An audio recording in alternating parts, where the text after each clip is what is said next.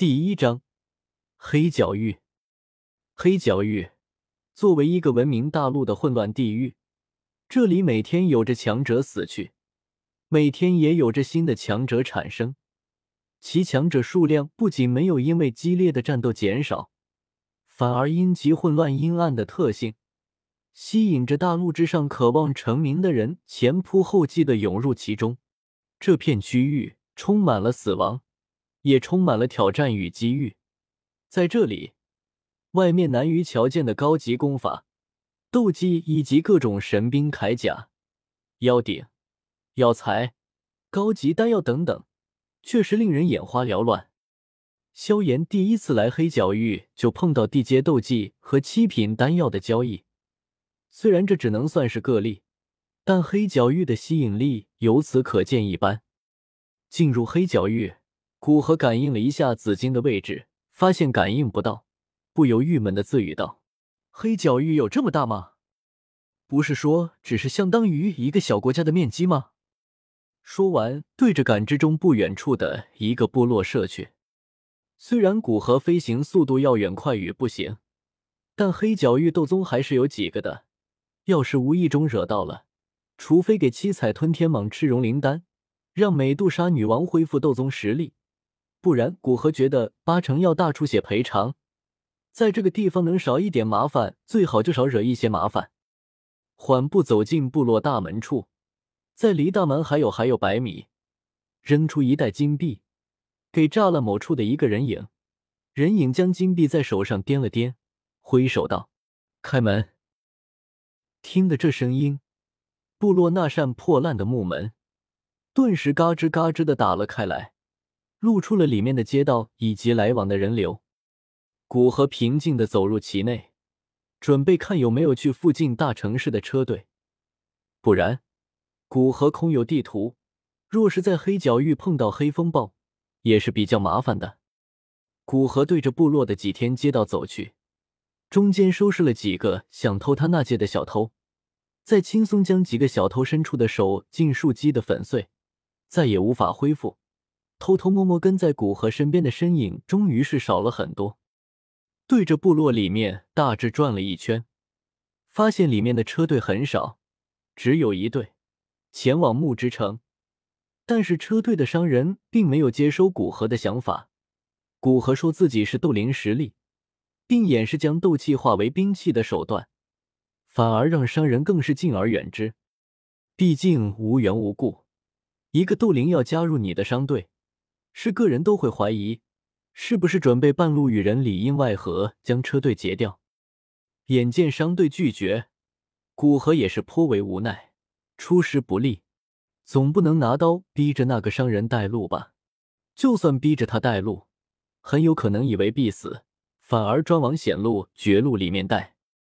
古河在部落暂时住下，准备等那个车队离开，再尾随车队前往木之城。那个血宗总部，在部落住的几天，因为古河新来，而且看上去很是和善。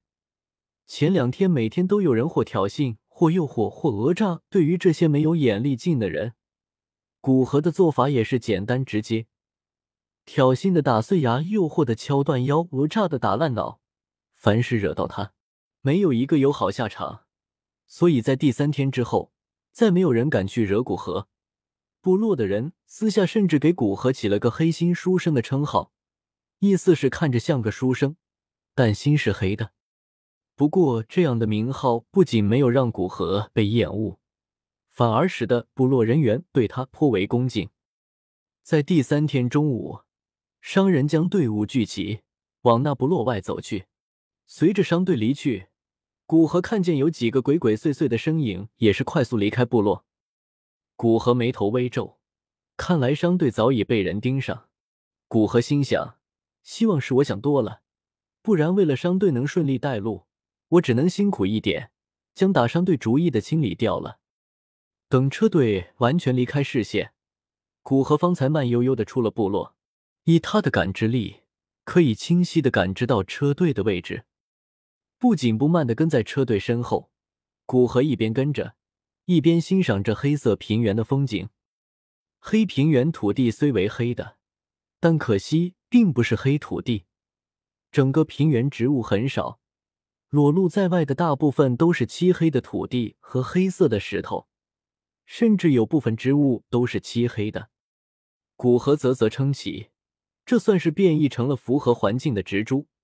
若是让上一世的科学家知道，怕是要欣喜若狂。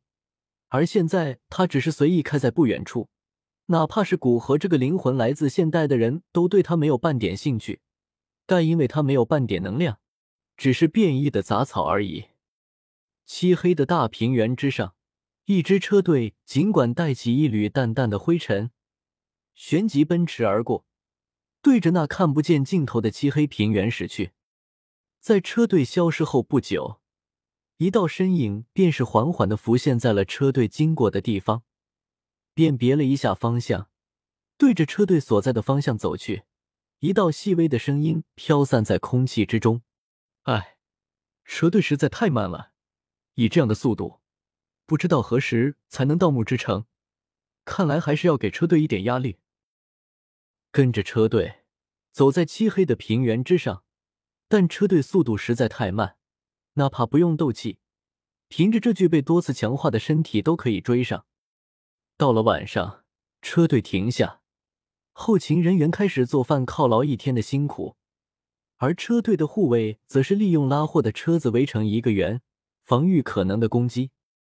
感知到车队千米之外，一伙气息凶悍的人聚集在那里，古河也没有好心的去提醒车队，他想让车队速度快一点。又不能直接去，那么让这群亡命之徒去驱赶车队，便是一个很好的选择。反正只要他保证车队人数不少太多，货物不失，那这个车队便会一直往木之城而去。古河靠在一处漆黑的岩石之上，心想：闲着也是闲着，不如去听听那群亡命之徒是什么想法。心里想着。灵魂之力开始往那群亡命之徒涌去，古河灵魂之力盘旋在他们身周，灵魂捕捉着空气中的信息。只听一个粗犷的声音说道：“大哥，趁他们在做饭，我们杀出去，杀他们一个措手不及。”蠢货，你没看到那些巡逻的人员吗？我们一冲出去就会被他们发现，而且现在他们已经将车子围成车阵，不宜强攻。不然我们也要损失惨重。另一个阴柔的声音带着着愤怒回答道：“那你说怎么办？难道一直在这里干等着？”粗狂的声音呛声道。